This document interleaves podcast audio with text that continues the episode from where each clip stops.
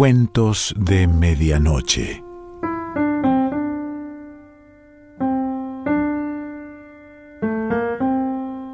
El cuento de hoy se titula Guardas de nuestros hermanos y pertenece a Lucía Berlín.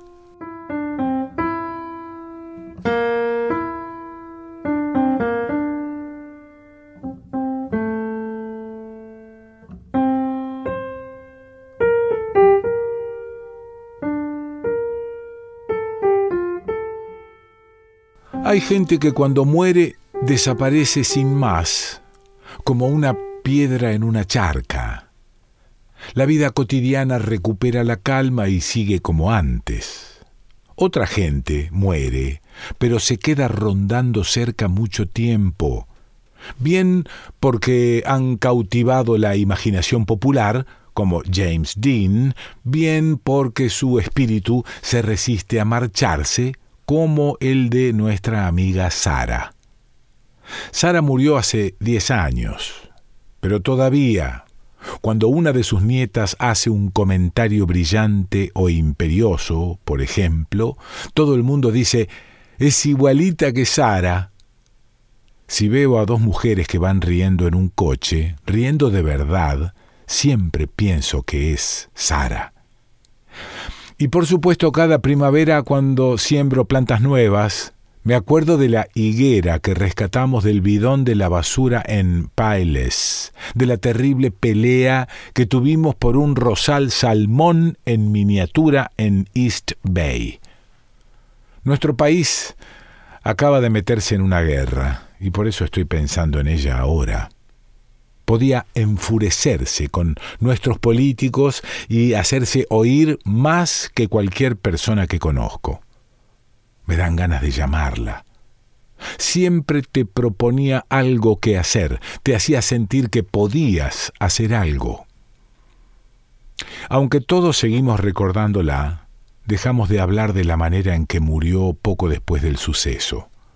Fue asesinada brutalmente le golpearon la cabeza con un objeto contundente. Un amante con el que había estado liada la había amenazado en reiteradas ocasiones con matarla. Sara había llamado a la policía todas las veces, pero le decían que no podían hacer nada. El tipo era un dentista, alcohólico, unos quince años más joven que ella. A pesar de las amenazas y de que otras veces le había pegado, no se encontró ningún arma, ninguna prueba lo situaba en el lugar del crimen, nunca se presentaron cargos. Ya sabes cómo es cuando una amiga está enamorada. Bueno, supongo que hablo más para las mujeres, mujeres fuertes, mujeres mayores. Sara tenía 60 años. Repetimos que es fantástico ser nosotras mismas, que llevamos una vida plena, pero seguimos deseándolo, reconozcámoslo. El romance. Cuando Sara se puso a dar vueltas en mi cocina riendo, estoy enamorada.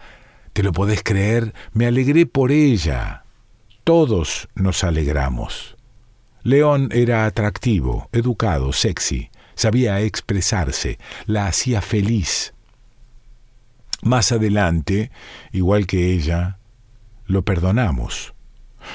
Plantones, palabras crueles, faltas de consideración, una bofetada. Queríamos que saliera bien. Todos seguíamos deseando creer en el amor. Después de la muerte de Sara, su hijo Eddie se mudó a su casa. Antes yo iba a hacerle la limpieza los martes, así que de pronto resultó que iba a limpiar a casa de Sara. Fue duro al principio, estar en la cocina soleada, donde ya no quedaba ninguna de sus plantas, pero los recuerdos permanecían aún. Chismorreos, charlas sobre Dios, sobre nuestros hijos. El salón estaba abarrotado con los CDs de Eddie, sus radios y ordenadores, dos televisores, tres teléfonos, tantos aparatos electrónicos que una vez cuando sonó el teléfono contesté con el control remoto de la tele. Sus muebles, destartalados y desparejos, reemplazaron el gran sofá de lino donde Sara y yo nos tumbábamos, una de cara a la otra, tapadas con una colcha, hablando sin parar. Una vez un domingo lluvioso, estábamos tan hundidas que vimos competiciones de bolos y lassi. La primera vez que limpié su habitación fue horrible. La pared donde antes estaba la cabecera de la cama, aún tenía salpicaduras de sangre seca. Me puse mala. Después de limpiar salí al jardín, sonreí al ver las azaleas y los narcisos y las marimonias que habíamos plantado juntas. No sabíamos cómo plantar el bulbo de las marimonias, así que pusimos la mitad con la punta hacia arriba y la otra mitad hacia abajo, de manera que aún no sabemos cuáles son las que germinaron. Volví adentro a pasar la aspiradora y hacer la cama, y vi que debajo del colchón de Eddie había un revólver y una escopeta. Me quedé helada. ¿Y si León volvía? Estaba loco. Podía matarme a mí también. Saqué las armas. Con las manos temblorosas intenté decidir qué hacer con ellas. Deseé que viniera León para poder borrarlo del mapa. Aspiré debajo de la cama y dejé las armas donde estaban. Horrorizada por mis sentimientos, me esforcé en pensar en otra cosa. Imaginé que estaba en un programa de televisión, una señora de la limpieza detective, una especie de Colombo en femenino, con pinta de lela, mascando chicle, pero mientras pasa el plumero, en realidad va buscando pistas. Da la casualidad de que siempre limpia en casas donde hay un asesinato. Invisible, friega el suelo de la cocina justo cuando los sospechosos revelan un dato incriminatorio por teléfono a pocos pasos de allí. Escucha a escondidas. Encuentra cuchillos ensangrentados en el armario de la ropa blanca. Va con cuidado de no quitar el polvo del atizador para no borrar huellas. León probablemente la mató con un palo de golf. Así es como se conocieron en el club de golf de Clermont. Mientras restregaba la bañera, oí chirriar la puerta del jardín, una silla que rascaba la tarima de madera. Había alguien en el patio de atrás. León. El corazón me latía con fuerza. No podía ver nada por el cristal esmerilado de la ventana. Fui a gatas al dormitorio y empuñé el revólver. Me arrastré hasta la puerta corrediza que daba al jardín. Me asomé con el arma a punto, aunque me temblaban tanto las manos que no podría haber apretado el gatillo. Era Alexander. Dios, el viejo Alexander, sentado en una butaca de madera. ¡Eh! Al, lo saludé de lejos y fui a guardar el revólver. Traía un tiesto de barro con unas fresias rosas que guardaba desde hacía tiempo para Sara. De pronto le habían entrado ganas de pasarse un rato por su jardín. Entré y le preparé un café. Sara tenía la cafetera en marcha noche y día, y cosas ricas para comer sopas o guisos, buen pan y queso, pastas, no como las rosquillas de Winchell y los macarrones congelados que Eddie tenía ahora en la casa. Alexander era catedrático de literatura. Podía hablar horas y horas. Gerard Manley Hopkins estallando en oro bermellón. Conocía a Sara, desde hacía cuarenta años, de cuando los dos eran jóvenes socialistas llenos de ideales. Siempre había estado enamorado de ella.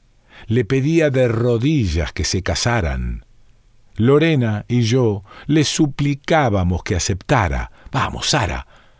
Jaque cuide de ti. Era bueno, noble y formal. Pero si una mujer dice que un hombre es amable, suele significar que lo encuentra aburrido. Y como decía mi madre, ¿alguna vez has intentado estar casada con un santo? Y era justamente de lo que Alexander estaba hablando. Yo era demasiado aburrido para ella, demasiado predecible. Sabía que aquel tipo no traería nada bueno. Solo confiaba en estar cerca cuando se marchara, para ayudar a recoger los pedazos. Se le llenaron los ojos de lágrimas. Me siento responsable de su muerte. Sabía que ese hombre le hacía daño, que le haría daño. Debería haber intervenido de alguna manera. Solo me preocupaban mis resentimientos y mis celos. Soy culpable. Le di la mano y traté de animarlo y charlamos un rato recordando a Sara. Después de que se marchara entré a limpiar la cocina. ¿Eh? ¿Y si realmente Alexander era culpable? ¿Y si había venido de noche con el tiesto de fresias para ver si Sara quería jugar al Scrabble? Tal vez había espiado por las cortinas de las puertas corredizas, había visto a Sara y León haciendo el amor, había esperado a que León se marchara por la puerta principal y había entrado loco de celos y la había matado. Era un sospechoso, desde luego. El martes siguiente la casa no estaba tan desordenada como de costumbre, así que me pasé la última hora quitando malas hierbas y replantando en el jardín. Estaba en el cobertizo cuando oí campanillas y una pandereta. Jare, jare, jare, la hija menor de Sara, Rebeca, estaba bailando y cantando alrededor de la piscina. Sara se llevó un disgusto cuando la chica se hizo Hare Krishna. Pero un día íbamos con el coche por Telegraph Avenue y la vio mezclada en un grupo. Se la veía tan bella, cantando, contorsionándose con su túnica azafrán. Sara estacionó junto a la acera solo para contemplarla. Encendió un cigarrillo y sonrió. ¿Sabes qué? Está a salvo. Intenté hablar con Rebeca que se sentara a tomar una tisana o cualquier cosa, pero giraba dando vueltas y vueltas entre lamentos. Entonces se puso a saltar y a hacer cabriolas en el trampolín, interrumpiendo sus cánticos con estallidos violentos. El mal engendra el mal empezó a despotricar sobre su madre, que fumaba y tomaba café, que comía carne roja y queso con cuajo o alguna otra porquería. Y la fornicación. Había llegado al borde del trampolín y cada vez que aullaba fornicación pegaba un salto de un metro en el aire. Sospechosa número dos. Solo limpiaba en casa de Eddie una vez por semana, pero invariablemente al menos una persona entraba en el patio. Estoy segura de que también venía gente los demás días, porque así es como era Sara, su corazón y sus puertas, abiertos a todo el mundo, ayudaba en temas serios, políticamente, en la comunidad, pero también con pequeñas cosas, a cualquiera que la necesitara. Siempre contestaba el teléfono, nunca cerraba con llave, siempre había estado ahí cuando me hizo falta. Un martes, de buenas a primeras, la peor sospechosa de todos se presentó en el patio de atrás. Clarisa, la ex novia de Eddie. Caramba. No creo que hasta ese momento se hubiera acercado nunca a casa de Sara. La odiaba. Había intentado que Eddie dejara el bufete de su madre, que se fuera a vivir con ella a Mendocino y se dedicara solo a escribir. Le mandaba cartas a Sara acusándola de ser dominante y posesiva y no paraba de pelearse con Eddie por su carrera de abogado y por su madre. Clarisa y yo Habíamos sido amigas hasta que al final tuve que escoger entre una de las dos, pero no antes de oírla decir cien veces, Uf, no sabes cómo me gustaría asesinar a Sara. Y allí estaba, de pronto, bajo la glicina violeta que cubría la verja, mordiendo la varilla de sus gafas de sol. Hola, Clarisa, dije. Se sobresaltó. Hola. No esperaba encontrarme a nadie. ¿Qué estás haciendo aquí? Típico de ella, ante la duda ataca. Vengo de limpiarle la casa a Eddie. ¿Aún te dedicas a limpiar casas? ¡Qué horror! Vaya, espero que no les hables así a tus pacientes. Clarisa es psiquiatra, santo cielo. Me devané los sesos pensando en qué preguntas le haría mi señora de la limpieza detective. Estaba en blanco, me intimidaba demasiado. Realmente era una mujer capable de tout, pero ¿cómo podría demostrarlo? ¿Dónde estabas la noche que asesinaron a Sara? solté a bocajarro. Clarisa se echó a reír. Querida, ¿acaso insinúas que soy culpable del crimen? No. Demasiado tarde, dijo mientras daba media vuelta y salía por la verja. A medida que pasaban las semanas, mi lista de sospechosos seguía creciendo, abarcaba a todos, desde jueces hasta policías e incluso al limpiaventanas. La única sospecha con el limpiaventanas era el arma, la pértiga que llevaba siempre junto con el cubo. Daba miedo ver su silueta a través de las cortinas, un tipo grande, blandiendo una pértiga. Hacía años que me tenía intrigada. Es un chico negro, sin techo, que por la noche duerme con los autobuses de Oakland y a veces en la sala de urgencias de Alta Bates. Durante el día va de puerta en puerta preguntando a la gente si quieren que les limpie los cristales siempre va con un libro a cuestas. Nathaniel Hawthorne, Jim Thompson, Karl Marx. Tiene una voz bonita y viste muy bien. Polos de tenis, camisetas de Ralph Lauren. Cuando Sara le pagaba por limpiarle las ventanas, siempre le regalaba ropa vieja usada de Eddie, horrenda, el chico decía, gracias señora, muy educado, pero yo estaba segura de que al salir la tiraba a la basura. Quizá a ella le parecía un símbolo o algo, y si una sudadera con la cremallera rota fue la gota que colmó el vaso. Hola, Emory, ¿cómo te va? Bien, bien, ¿y a usted?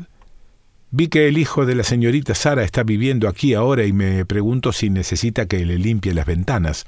No, no, ahora le hago la limpieza yo y me encargo también de las ventanas. ¿Por qué no pruebas en su oficina, en Prince Street? Buena idea, gracias, dijo, sonrió y se fue. Vale, me dije. Recupera el sentido común y corta ahora mismo este rollo de las sospechas. Entré a tomar un poco de café, volví a salir al jardín y me senté. Oh, los iris japoneses estaban en flor. Sara, ojalá pudieras verlos. Ese día me había llamado varias veces contándome que León la había amenazado. Ya me tenía un poco harta la historia. ¿Por qué no rompía con ese tipo de una vez? La escuché y le dije cosas como llama a la policía, no contestes el teléfono. ¿Por qué cuando me llamó no le dije venite ahora mismo a mi casa. ¿Por qué no le dije, Sara, hacé la maleta? Nos largamos de la ciudad. No tengo ninguna coartada para la noche del crimen. Lucía Berlín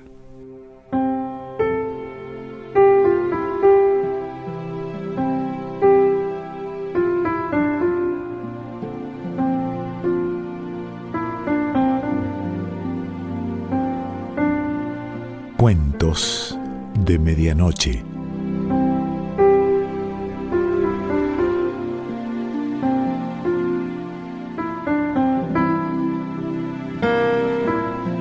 Selección Pancho Mondino.